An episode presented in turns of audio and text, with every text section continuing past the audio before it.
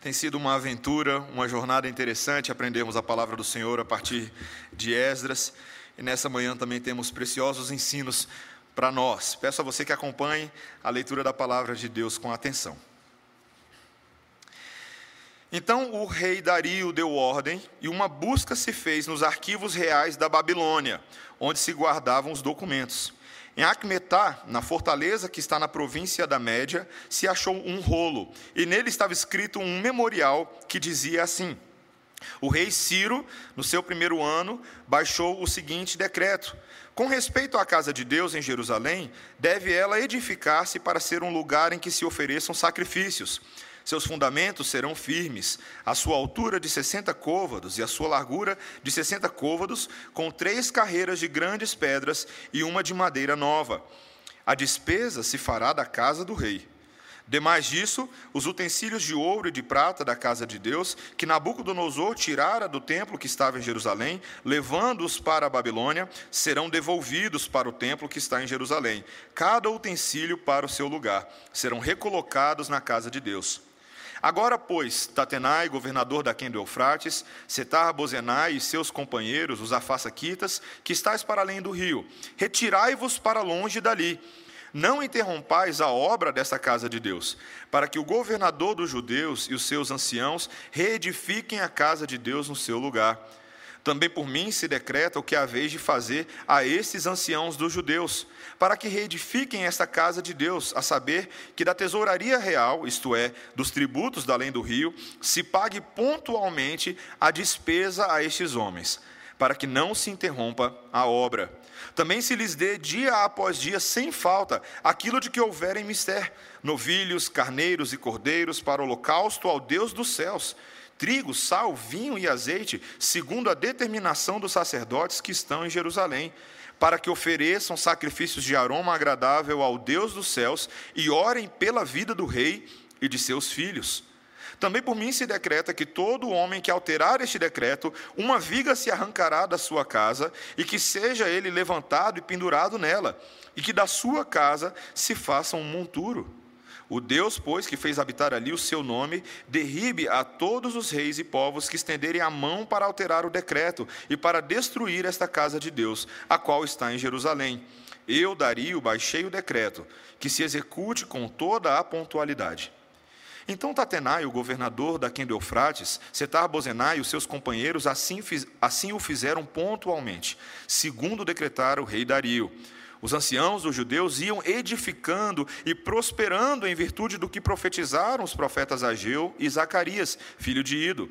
Edificaram a casa e a terminaram segundo o mandamento do Deus de Israel e segundo o decreto de Ciro, de Dario e de Ataxerxes, rei da Pérsia. Acabou-se esta casa no dia terceiro do mês de Adar, no sexto ano do reinado do rei Dario. Os filhos de Israel, os sacerdotes, os levitas e o restante dos exilados celebraram com regozijo a dedicação desta casa de Deus. Para a dedicação desta casa de Deus, ofereceram cem novilhos, duzentos carneiros, quatrocentos cordeiros e doze cabritos, para oferta pelo pecado de todo Israel, segundo o número das tribos de Israel. Estabeleceram os sacerdotes nos seus turnos e os levitas nas suas divisões para o serviço de Deus em Jerusalém, segundo está escrito no livro de Moisés. Os que vieram do cativeiro celebraram a Páscoa no dia 14 do primeiro mês, porque os sacerdotes e os levitas se tinham purificado como se fossem um só homem, e todos estavam limpos mataram o cordeiro da Páscoa para todos os que vieram do cativeiro, para os sacerdotes, seus irmãos e para si mesmos. Assim comeram a Páscoa os filhos de Israel, que tinham voltado do exílio, e todos os que, unindo-se a eles, se haviam separado da imundícia dos gentios da terra, para buscarem o Senhor, Deus de Israel. Celebraram a festa dos pães asmos por sete dias, com, com regozijo, porque o Senhor os tinha alegrado, mudando o coração do rei da Síria a favor deles, para lhes oferecer as, na, as mãos na obra da casa de Deus, o Deus de Israel. Essa é a palavra do Senhor. Vamos orar. Senhor, nós te agradecemos pela esperança de Cristo que se encontra em Esdras capítulo 6 é palavra de Deus para nós hoje, não somente para aqueles israelitas após o exílio, mas para todos aqueles que se viram livres do cativeiro. Abençoa-nos em nome de Jesus. Amém. Meus irmãos, se tem uma coisa que é muito importante na hora de dar um livro de presente para uma pessoa, é a dedicatória que você escreve na capa. Vai dar um livro de presente para alguém sem colocar dedicatória. Eu mesmo, como pastor, adoro dar livro para as pessoas, mas de vez em quando alguém fala assim para mim: cadê a minha dedicatória, pastor? Cadê? E eu falo, não, é porque eu não sabia se você já tinha o livro, alguma desculpa assim, né? Para não falar que eu esqueci de colocar a dedicatória para a pessoa. Mas, meus irmãos, aquela dedicatória é uma expressão de conexão amigável que você tem com alguém. Aquele desejo que de que o livro traga algum benefício ao leitor. Se é que você já leu o livro antes, você pode falar: olha, que coisa boa, você vai aprender isso, isso e isso. Tem gente que coloca dedicatória no trabalho de conclusão de curso acadêmico, não é mesmo? Monografia, TCC. Você escolhe ali algumas pessoas para homenagear, aquelas que contribuíram de alguma forma com a jornada ou mesmo com o próprio trabalho. Familiares, amigos, o cachorro leal que não comeu o seu trabalho. Ah, todos podem ser homenageados pelo autor do trabalho. Mas é interessante que tem um que de vez em quando aparece nas dedicatórias. Quem é? Deus. Eu agradeço a Deus. Você já parou para pensar a quantidade de dedicatórias populares que existem na nossa cultura? Deus sempre aparece nos discursos aqui e ali. Artistas fazem isso, políticos fazem isso. É moda entre os jogadores de futebol quando eles fazem um gol e apontam para o alto, não é verdade? E eu nunca sei se eles estão dizendo que foi Deus que fez o gol por eles, ou ele está respondendo a chamada, fui eu que fiz o gol. Eu nunca sei exatamente o que está acontecendo. Mas, meus irmãos, a palavra de Deus nos mostra que dedicatória é uma coisa muito importante. Só que dedicação, que é a palavra que Deus usa, e não dedicatória, ela é muito mais do que só reconhecer que Deus fez alguma coisa. É mais do que agradecer, ainda que isso seja importante, agradecer ao Senhor pelas suas bênçãos. Na Bíblia, dedicar é consagrar. Dedicar é separar algo para uma finalidade específica. Aquilo que deveria ter anteriormente talvez um uso genérico, um uso aberto, agora está direcionado, dedicado para um propósito específico. E meus irmãos, se tem alguém que sabe muito bem sobre dedicação na Bíblia, é o nosso próprio Deus. É aquele que se dedica em primeiro lugar para que nós sigamos os seus passos e o imitemos e sejamos um povo dedicado, um povo devoto, um povo que vive para Ele e dedica tudo o que possui e o que tem para a glória do Senhor. Esse texto nos mostra essas duas camadas da dedicação, são os meus dois pontos do sermão. Primeiro, um Deus que dedica a sua soberana misericórdia em favor do seu povo. E em segundo lugar, um povo que responde a isso, dedicando a sua vida e os seus recursos em favor de Deus. Esses são os dois blocos do nosso sermão nessa manhã. Veja primeiro como é que Deus dedica a sua soberana misericórdia em favor da igreja. O versículo 1 do capítulo 6 nos diz que o rei Dario deu ordem e se fez uma busca nos arquivos reais da Babilônia, onde se guardavam os documentos. Ou seja, caímos de paraquedas em uma ação que já vinha acontecendo, pelo menos desde lá do capítulo 4. Desde o capítulo 4, nós vemos uma série de homens que se levantam agora contra os exilados, aquele povo que retornou do exílio, o povo de Israel, em busca de ou atrapalhá-los ou saber mais o que eles estavam fazendo. Particularmente no capítulo 5, nós vimos sobre esse governador Tatenai, que está funcionando aqui como um investigador. Ele quer saber que povo é esse que está construindo esse templo, que sacrifícios são esses que eles estão oferecendo. E o que, que ele faz? Ele envia uma carta a Dario. Ele pede uma investigação, ele descreve tudo o que está acontecendo, a forma como esses homens estão trabalhando, a forma como eles estão se identificando, e ele quer saber uma resposta clara. E então é exatamente isso que acontece. Quando a gente chega no capítulo 6, o rei Dario dá uma ordem para que se busque em uma biblioteca algum documento. E é encontrada numa dessas bibliotecas pequenas. Aparentemente, os estudiosos falam que a cidade de Acmetá, aqui no versículo 2, não era lá assim muita coisa, na província da Média, mas em uma dessas bibliotecas se encontrou um rolo um pedaço de papel e nele continha um memorial com as palavras do próprio rei Ciro da Pérsia, o primeiro rei que teve que lidar com este povo de Israel após o exílio babilônico. E a partir dos versículos 3 a 5, eu não vou ler tudo, meus irmãos, mas fica bem claro quais são as coisas que ele ordena. Para começar, que ele não só permite que o templo seja reconstruído, mas ele ordena que ele seja construído de uma forma específica.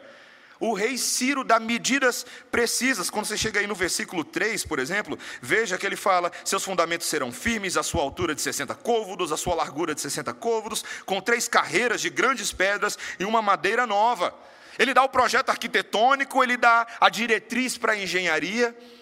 O rei Ciro estava comprometido com este pequeno povo de Israel pelo sucesso do seu templo por uma edificação que pudesse acontecer. E não foi somente isso, meus irmãos. Ele determinou o financiamento estatal. Olha o versículo 4. A despesa se fará da casa do rei. não era coisa pequena, meus irmãos. O Estado entraria atuando. E ainda não era só isso.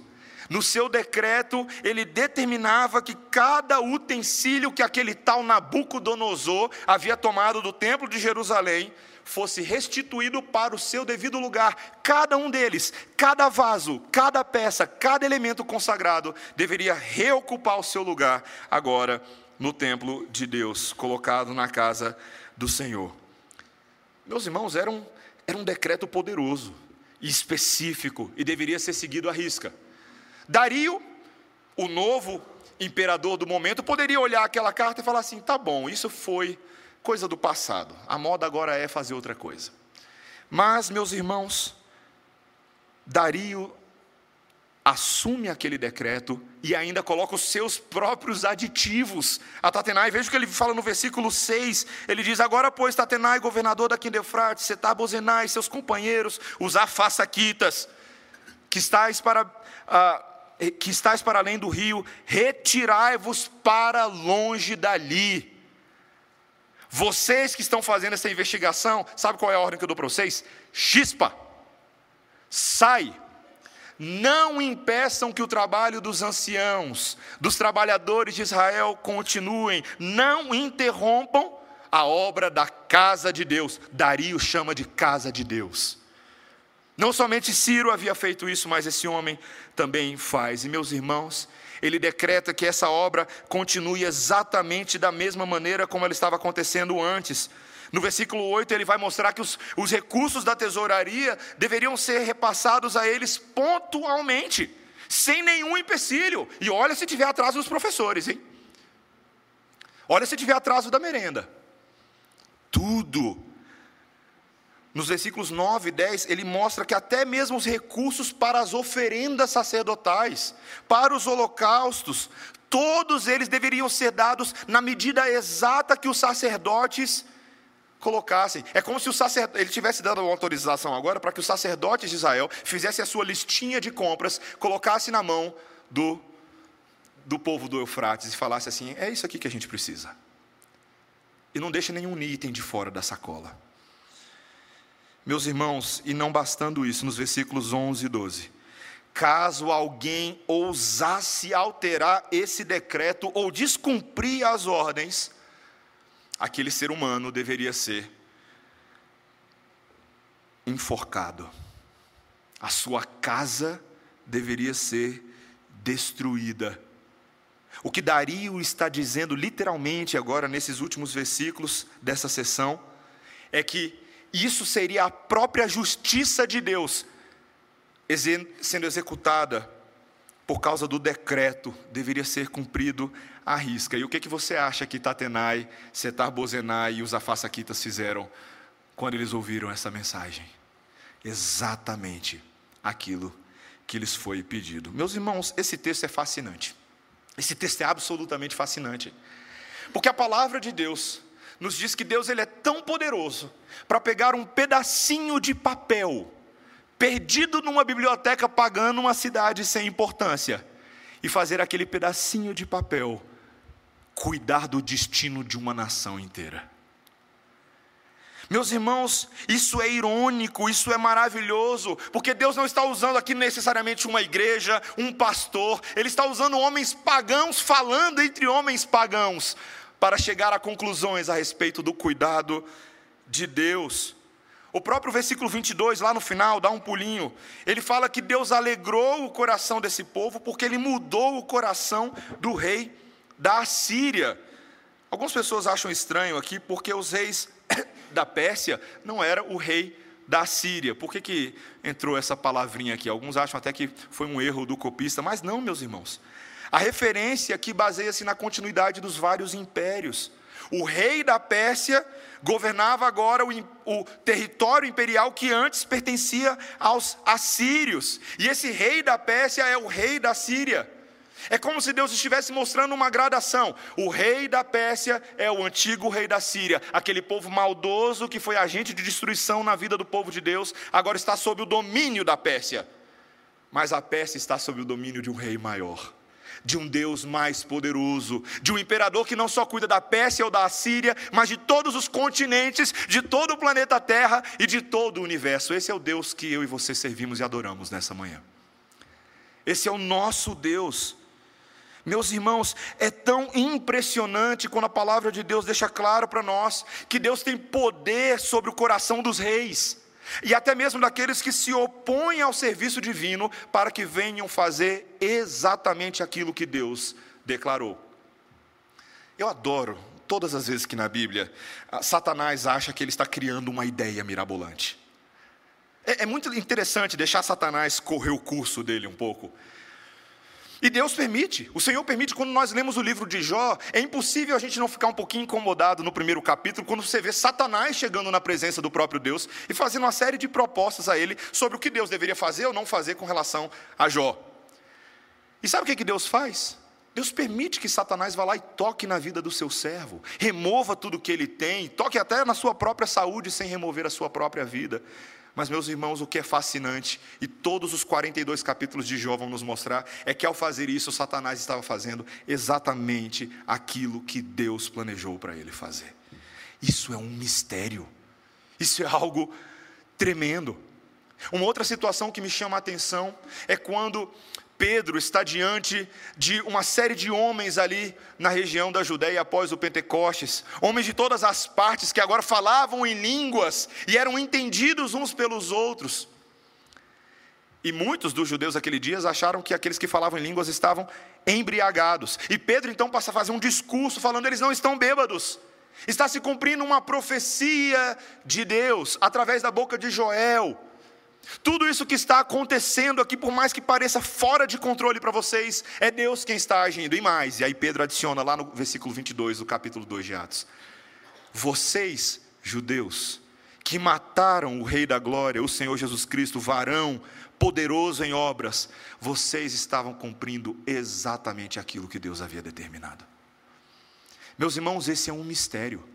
Esse é um mistério porque nos fala muito a respeito de quem o nosso Deus é. E quando nós conhecemos esse Deus, que está, sob, está no controle de todas as coisas, isso nos faz ter uma atitude diferente em relação ao mundo. Passamos a enxergar a relação entre o Estado e a igreja, por exemplo, como esferas que são separadas, mas ao mesmo tempo reportam-se e prestam contas ao mesmo Deus. Há uma, nesse texto uma atitude muito positiva com relação ao Estado. E nós sabemos, meus irmãos, que na história da igreja protestante, nós temos buscado separar essas esferas de autoridade, essas esferas de atuação. O Estado é o Estado e a igreja é a igreja. Mas a Bíblia, ao mesmo tempo, nos ensina que, tanto quanto possível, no que depender de nós, nas circunstâncias particulares do nosso tempo, os choques entre igreja e Estado devem ser evitados.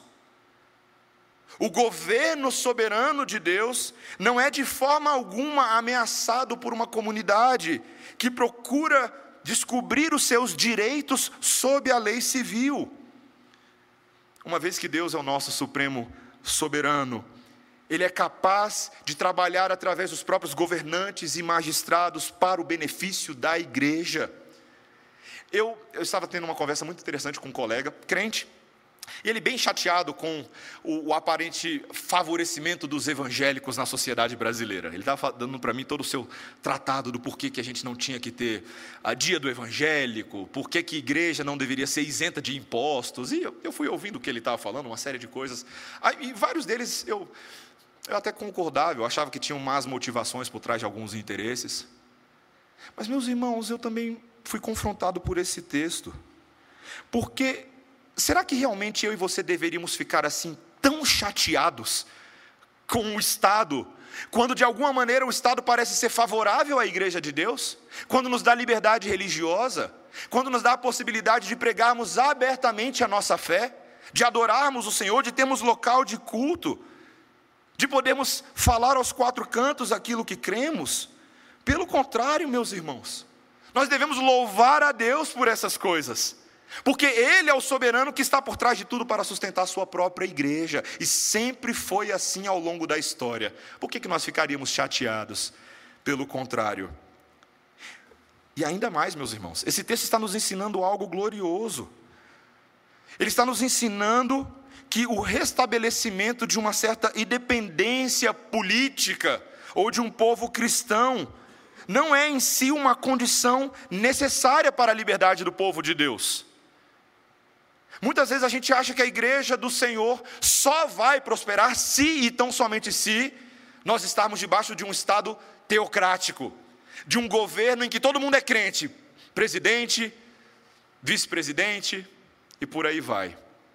Mas, meus irmãos, o Senhor não precisa disso para permitir que a igreja o adore. Pelo contrário, ele usa esses próprios homens para abençoar a igreja, para que a igreja, por sua vez, abençoe esses homens.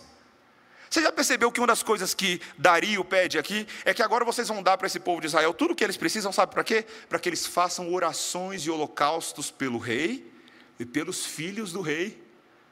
Você percebeu isso? E não é à toa que o apóstolo Paulo, lá no livro de Timóteo, ele diz que nós devemos fazer orações em favor de todas as autoridades, em favor dos reis, dos governantes. Por quê? porque eles operam para o benefício do próprio povo de Deus, meus irmãos. É uma relação de mutualidade em que todo mundo é abençoado.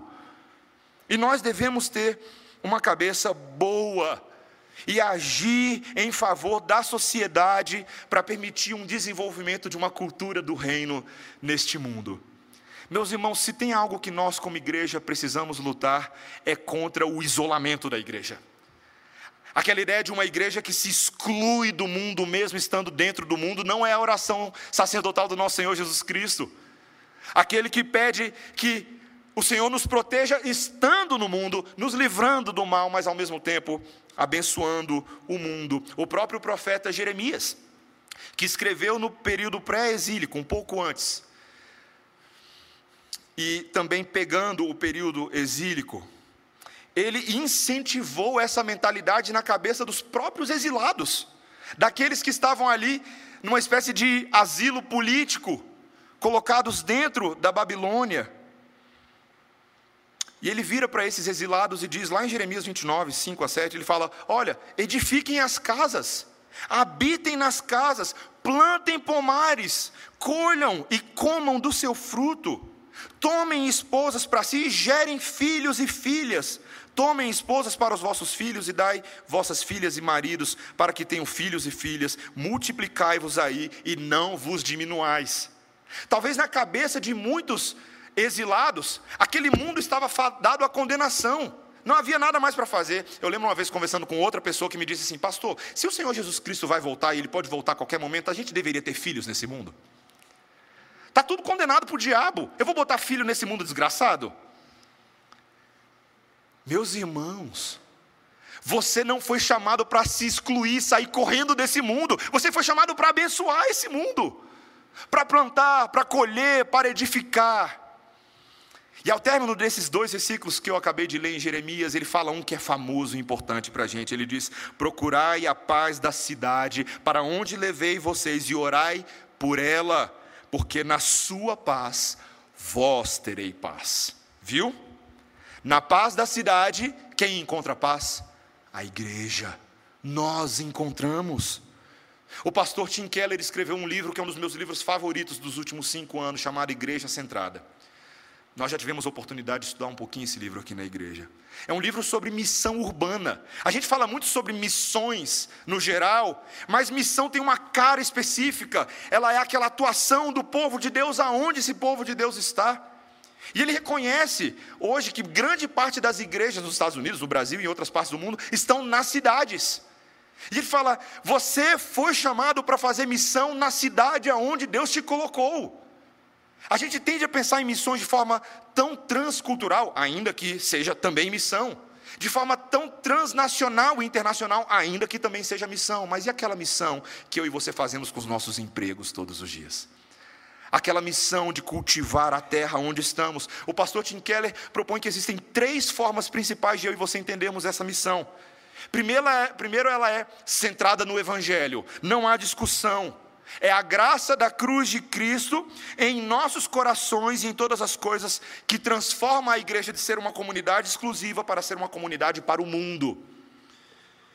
É aquilo que reformula o nosso conteúdo, o nosso tom, a nossa estratégia e propomos algo maravilhoso para esse mundo. Em segundo lugar, ele diz que é centrado nas cidades. Por quê? Porque as cidades são centros de influência da nossa cultura.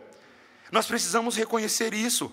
A cultura global gira em torno de centros urbanos e afetam também a maneira como nós fazemos ministério.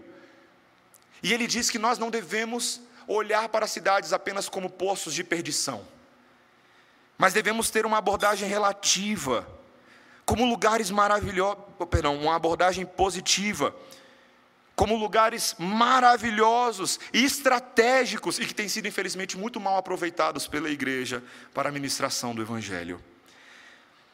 Ele diz, meus irmãos, em último lugar, que nós não devemos construir a nossa própria tribo.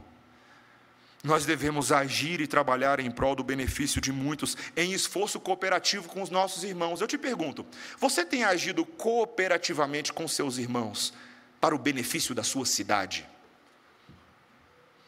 Aonde você mora, nesse exato momento, você conhece a sua rua? Você sabe o nome de algum vizinho seu? Quando tem ações, por exemplo, no seu prédio, reunião de condomínio, muitos de nós agimos assim: ah, eu não sou para esse tipo de coisa. Eu não gosto daquelas discussões. E eu nem vou naquela discussão. Vai que eu sou eleito presidente do condomínio? Síndico. Essa não é a mentalidade de um crente. A mentalidade do crente é: eu vou abençoar o meu prédio. Eu e minha esposa, a gente tem um plano antigo, ainda não saiu do papel, mas orem por mim, porque se der certo, vai sair um dia. Nós queremos abrir o nosso lar para uma vez a cada 15 dias, que seja, a gente fazer uma reunião de estudo bíblico e oração para o pessoal do nosso prédio. Tão simples, meus irmãos. Talvez você possa pensar assim, poxa, mas eu não tenho conhecimento teológico para isso. Eu te garanto, qualquer conhecimento que você tenha agora é superior à da mulher samaritana à beira do poço, que fez muito mais pela cidade dela do que muitas vezes nós fazemos pela nossa cidade. Não nos intimidemos. Sirvamos. Sabe que no final de ano, eu, tô, eu botei uma listinha de aplicações aqui, eu só vou dar algumas. Sabe no final do ano, quando tem caixinha de Natal da, do seu prédio? Ou da sua vizinhança. Aí muitas vezes o que a gente faz? A gente separa um dinheirinho e põe lá na caixinha de Natal. Uma vez foi bem interessante que lá no meu próprio prédio eu vi que uma pessoa socou um livro na caixinha de Natal. Ele botou, literalmente tinha uma entrada de abertura, ela foi lá e botou um livro. Eu dei uma olhada no livro, o que, que era? Era alguma coisa espírita. Ele queria que os funcionários do prédio tivessem acesso àquela literatura. Ele não deu dinheiro, mas o que ele tem, ele lhes deu. Mas aquela mensagem não transforma corações e nem ressuscita mortos, irmãos. Você pode dar livros, você pode dar artigos, você pode abençoar tantas pessoas de tantas formas simples para abençoar a cidade onde eu e você moramos e ainda sermos diligentes profissionais no nosso emprego. Essa é uma das principais maneiras com as quais você pode abençoar a nação, sendo correto, sendo ético esquecendo o jeitinho brasileiro e abraçando o jeitinho do reino de Deus. Faça isso. Meus irmãos, tudo isso nos mostra que o nosso Deus se dedicou a nós com muita misericórdia e Ele tem feito isso. Ele tem nos dado possibilidades de servirmos ao Senhor e para isso nós devemos ser gratos. Nossa vida, em segundo e último lugar agora, deve ser uma vida agora de resposta dedicada a Deus, em favor de tudo que ele tem feito por nós, não há outra maneira de responder. Olha o que o versículo 14 nos diz: Os anciãos dos judeus iam edificando e prosperando em virtude do que profetizaram os profetas Ageu e Zacarias, filho de Ido. Edificaram a casa e a terminaram segundo o mandado de Deus e segundo o decreto de Ciro, de Dario e de Ataxerxes, rei da Pérsia.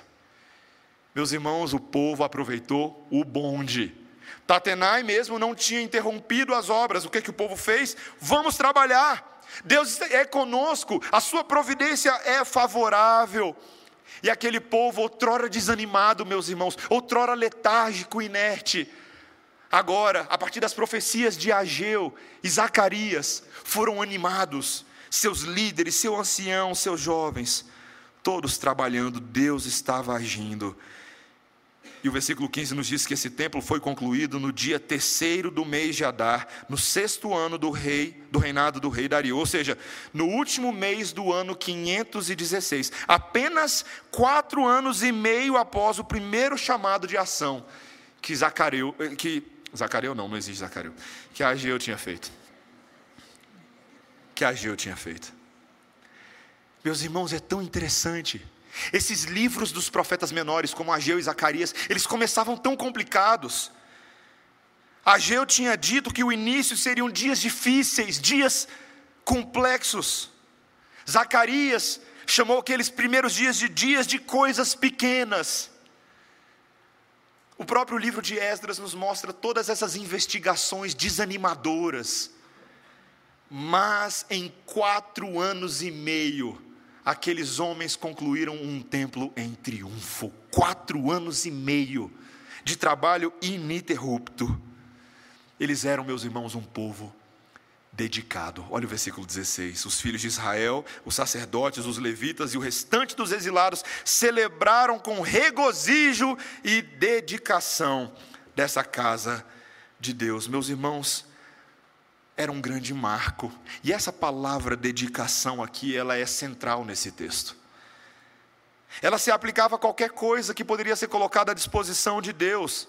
Qualquer coisa poderia ser dedicada em tese, desde um altar até a casa de uma pessoa. Isso está lá em Deuteronômio capítulo 20, versículo 5. Uma pessoa poderia dedicar qualquer coisa. A muralha da cidade seria dedicada posteriormente, lá no livro de Neemias. Até mesmo os estudos de uma criança poderiam ser dedicados. Mas, meus irmãos, o que nós temos aqui é uma dedicação religiosa. Uma igreja que chega num determinado momento e reconhece: nós só estamos fazendo isso porque Deus é conosco. Nossas vidas são devotas e dedicadas a Ele. E isso foi muito prático. Eles ofereceram sacrifícios e holocaustos. Versículo 17. Para essa dedicação da casa de Deus ofereceram 100 novilhos, 200 carneiros, 400 cordeiros e 12 cabritos, para oferta pelo pecado de todo Israel, segundo o número das tribos de Israel. Talvez eu e você olhemos esses números e a gente fala: nossa, que festão, hein? Que números impressionantes. Depois você pode comparar com 1 Reis capítulo 8 e você vai perceber que isso aqui é nada perto da primeira dedicação que Salomão tinha feito. Os números de Salomão eram 200 vezes maiores do que esses números. Mas, meus irmãos, o que é importante aqui não são os números, o que é importante é o significado. Eles estão oferecendo sacrifícios por causa do seu pecado. Eles tinham consciência plena de que tudo o que acontecer a eles é porque eles transgrediram a voz de Deus. Eles fugiram de Deus e abraçaram os ídolos, e ao fazer essa escolha, eles se colocaram em cativeiro na Babilônia. Meus irmãos, esse povo merecia a morte, mas Deus era o Deus da vida e havia resgatado esse povo, e agora eles tinham fé num Deus que havia mantido a sua misericórdia e o amor da sua aliança durante todos esses séculos. E eles agora responderam em serviço. O versículo 18 nos mostra que agora os sacerdotes foram colocados nos seus turnos, os levitas foram colocados na sua divisão de serviço, tudo de acordo com a lei de Deus. Lá em Levítico você tem a ordem sobre os sacerdotes, mas Davi, em Crônicas, havia dado a ordem sobre os, os levitas e as suas divisões. Meus irmãos, aquela alegria, aquela, aquele júbilo, aquela emoção toda virou serviço. Serviço a Deus. Nós, meus irmãos, temos que ter isso na nossa vida. Mordomia cristã é uma palavra que a gente usa de vez em quando, e as pessoas não entendem muito bem quando a gente fala mordomia, acham que a gente está vivendo uma vida regalada. Ai, vida de mordomo. Ou de quem é servido por mordomo. Mas, meus irmãos, mordomia é um chamado a sermos gestores responsáveis pelas coisas de Deus. Deus deu, não é seu, volta para Deus. Deus deu, não é seu, volta para Deus. Sabia que esse é o princípio do dízimo? O princípio do dízimo não é quando você recebe uma coisa de Deus, aí você fala assim: nossa, eu tenho todo esse dinheiro aqui, mas eu vou separar uma partezinha para Deus, para ele ficar alegrinho. Um presentinho de reconhecimento para Deus. Meus irmãos, dízimo não é cartão de gratidão, não. Dízimos e ofertas são expressão de que tudo o que nós somos e temos é de Deus.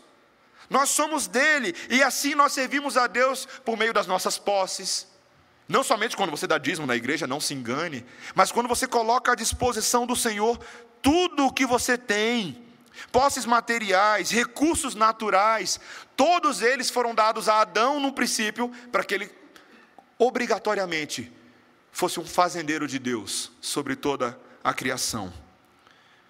Nossos talentos, nossas habilidades, nosso tempo, nossas oportunidades, a maravilhosa oportunidade de nós criarmos e termos filhos. Para que você está criando e tendo seus filhos?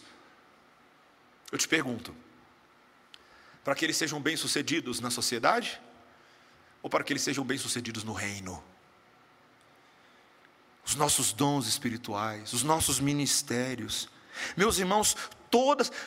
Nós temos um dever real para com o nosso Deus através da gestão de recursos. Ah, todos nós, quando lemos, por exemplo, o oitavo mandamento, qual que é o oitavo mandamento? Não furtarás. Não roubarás, Senhor teu Deus. Foi teste teológico, eu queria saber se vocês estavam acordados. Não furtarás.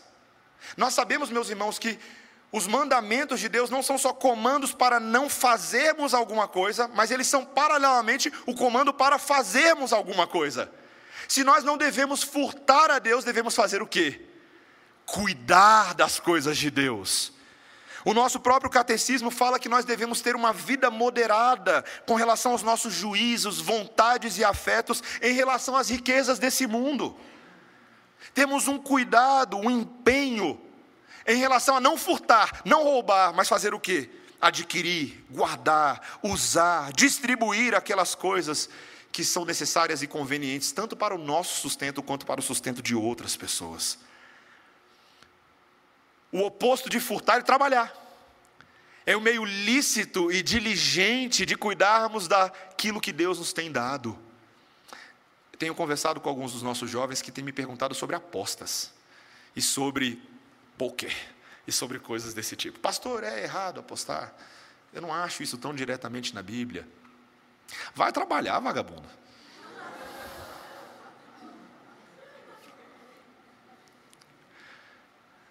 Se Deus tem te dado a oportunidade de trabalhar e mandamento, por que você quer fazer dinheiro em cima da sorte? Ah, mas não é sorte, pastor, é a minha habilidade de. Vá trabalhar, vagabundo. Para! Para de encontrar desculpa para dar satisfação ao seu coração. Vá cumprir aquilo que Deus criou você para fazer. Trabalhe. Nem sempre, meus irmãos, a gente está desempregado porque as portas não estão se abrindo. Deus está abrindo muitas portas. Mas os nossos currículos não estão passando por baixo delas. A gente gasta mais tempo com maratona de Netflix do que procurando trabalho. Trabalhe, meu irmão. Trabalhe, minha irmã. Deus tem te dado vigor, tem te dado capacidade física, mental, produza. Participe dessa gloriosa vocação e mandato de Deus para transformar esse mundo para a glória de Deus. Meus irmãos, é algo glorioso que esse texto encerra falando sobre a Páscoa. O versículo 19 nos diz: que esses que vieram do cativeiro celebraram a Páscoa no dia 14 do primeiro mês, exatamente como a lei previa. No versículo 20, eles foram lá, mataram um cordeiro para a Páscoa, para todos os que vieram do cativeiro, sacerdotes, irmãos e para si mesmos. E no versículo 21 e 22, eles comeram essa Páscoa e celebraram a festa dos pães asmos. A Páscoa de vez em quando aparece na Bíblia. Não só aquela primeira, mas em momentos como esse. Era uma celebração anual de valor histórico, era um lembrete, de o que estava acontecendo agora com Israel se assemelhava tremendamente àquilo que Deus havia feito no passado, quando Deus havia libertado o povo de um outro cativeiro, de uma outra circunstância, de um outro Nabucodonosor, o faraó do Egito. E meus irmãos, a Páscoa é um lembrete de que Deus foi misericordioso para com esse povo. Lembra? Quantas pragas foram? Dez pragas. Até o limite a prova de que Deus estava disposto até mesmo a enviar o anjo da morte para matar os primogênitos em todas as casas, mas que não faria isso com aquelas casas cujo sangue do cordeiro estivesse ungindo os umbrais das portas. Meus irmãos, a Páscoa que foi consumida naqueles dias, exigia do povo agora que respondesse em dedicação ao Deus que se dedicou a eles. Eles deveriam se purificar. E foi exatamente isso que eles fizeram aqui. Eles, os sacerdotes, os levitas e todo o povo se purificaram como um homem só. A mesma linguagem que a gente encontrou lá no capítulo 1. Eles estavam unidos nesse propósito de pureza e de santidade. Mas não somente os, israelitas étnicos, olha o versículo 21. E todos os que, unindo-se a eles, se haviam separado da imundícia dos gentios da terra, para buscarem o Senhor, Deus de Israel. Novamente, os judeus agora são somados por todas as pessoas que também se separaram das impurezas dos povos gentios, para adorarem a Deus. Meus irmãos, isso aqui é um contraponto muito grande com o capítulo 4. Porque no capítulo 4 a gente tem a impressão de que toda oposição é um bando de partidarista, de gente amarga e exclusivista. Mas não é verdade. Haviam alguns entre aqueles inimigos que olharam para o Deus de Israel e para a aliança do Deus e falaram: Eu quero isso. Eu creio nisso. E assim, meus irmãos, nós vemos a confirmação de que Deus não é somente Deus dos judeus étnicos, mas Ele é Deus das Raabes, ele é Deus de Ruth, Ele é Deus de todos esses gentios na antiga e na nova aliança, que são separados por Deus. Ovelhas de outros apriscos que nem sabem ainda que são minhas ovelhas, mas serão trazidas no momento certo. Meus irmãos, que mensagem gloriosa. A alegria pascal, toda criança gosta de Páscoa por causa de ovo de chocolate. Mas crianças não poderiam achar que Páscoa é só isso. Existe uma responsabilidade sobre mim e sobre você, como pais espirituais das nossas crianças e uns dos outros. Páscoa é cordeiro, não é chocolate. Páscoa é sangue.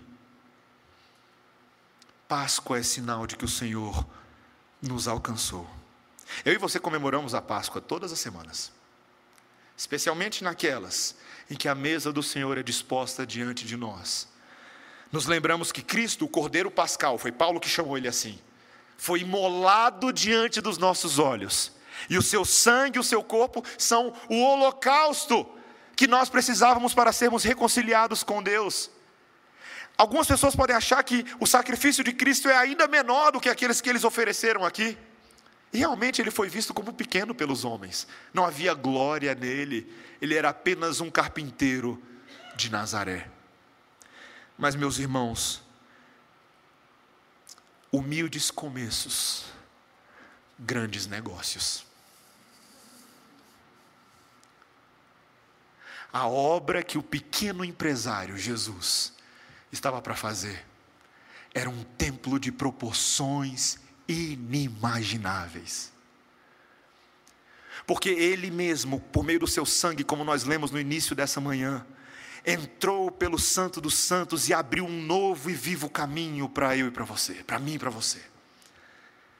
E nós agora temos acesso à presença desse Deus glorioso, e nós mesmos nos tornamos templo, como pedras vivas de um templo que não pode ser contado neste mundo pedras de todas as tribos, línguas e nações. E a descrição desse templo vivo, dessa cidade celestial de Deus no livro de Apocalipse é de tirar o chapéu.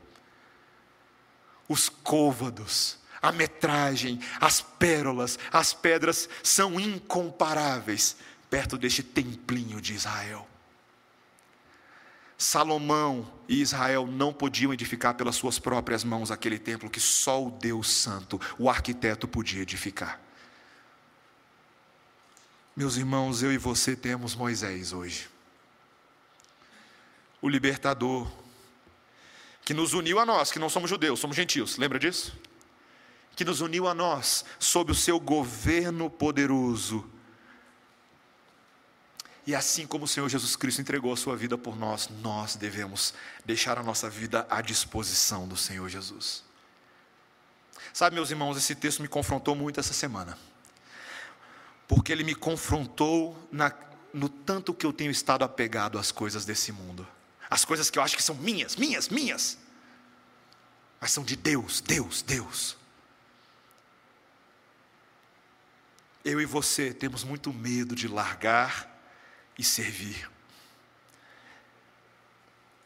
Nós devemos ser capazes de entender o que o Senhor Jesus Cristo fez por nós. E quanto mais evangelho socado, enfiado, goela abaixo do nosso coração, mais eu e você viveremos para a glória de Deus. Encerro falando sobre Judson Van Deventer. Nasceu em Michigan, em 1855. Ele era de família de fazendeiros, formou-se no Hillsdale College, em Michigan, mas era um homem muito talentoso e se formou em arte e foi supervisor de arte das escolas públicas de um pequeno município lá na Pensilvânia. E era um talentoso músico, compositor, cantor. E esse homem, Van Deventer, também era um homem muito ativo na sua igreja local, uma igreja metodista. Estava sempre envolvido nas reuniões evangelísticas, ele tinha um coração pelas almas. Ele falava com grande fervor, com grande alegria, ele tinha grande zelo pelas vidas, até o dia que os seus irmãos, seus colegas, seus pastores, perguntaram para ele se ele consideraria o chamado pastoral, porque claramente ele demonstrava a atitude e os dons de um pastor. E insistiram que ele considerasse isso, porque a necessidade missionária naquela região pela plantação de novas igrejas era tremenda. Eles precisavam de obreiros. Mas Van Deventer não queria, de forma alguma, ele oscilou muito. Ele queria ser um músico famoso, ele queria ser um artista reconhecido. Mas o Espírito começou a confrontar o seu coração e por cinco anos ele ficou nessa corda bamba. Até que ele mesmo descreve certo momento, enquanto estava em oração, chegou a hora crucial da minha vida e eu entreguei tudo eu entreguei tudo. Um novo dia foi introduzido na minha vida, tornei-me um evangelista de dentro para fora, e descobri em minha alma um dom que Deus havia implantado em mim, que até então era desconhecido. Ele havia escondido no meu coração uma nova canção, um acorde eterno entoado pelas mãos do grande arpista. Ele me fez cantar. Então, Del Van Deventer compôs o seguinte hino: Tudo a Cristo a ti entrego, tudo sim por ti darei.